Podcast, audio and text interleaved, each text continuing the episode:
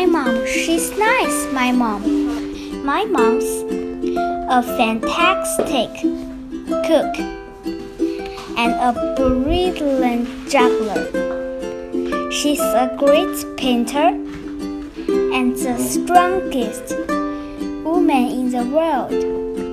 My mom's a magic gardener. She can make anything grow. And she's a she can make me happy.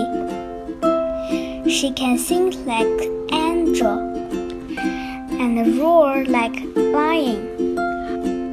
She's really, really nice, my mom.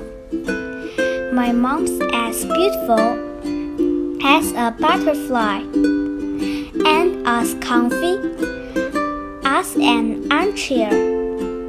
She's as soft kitten and as tough as a rhino. She's really, really, really nice, my mom. My mom could be a dancer or an astronaut.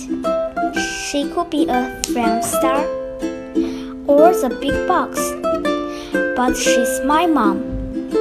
She's a super mom.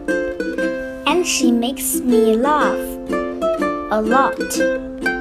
I love my mom. And you know what? She loves me. And she always will.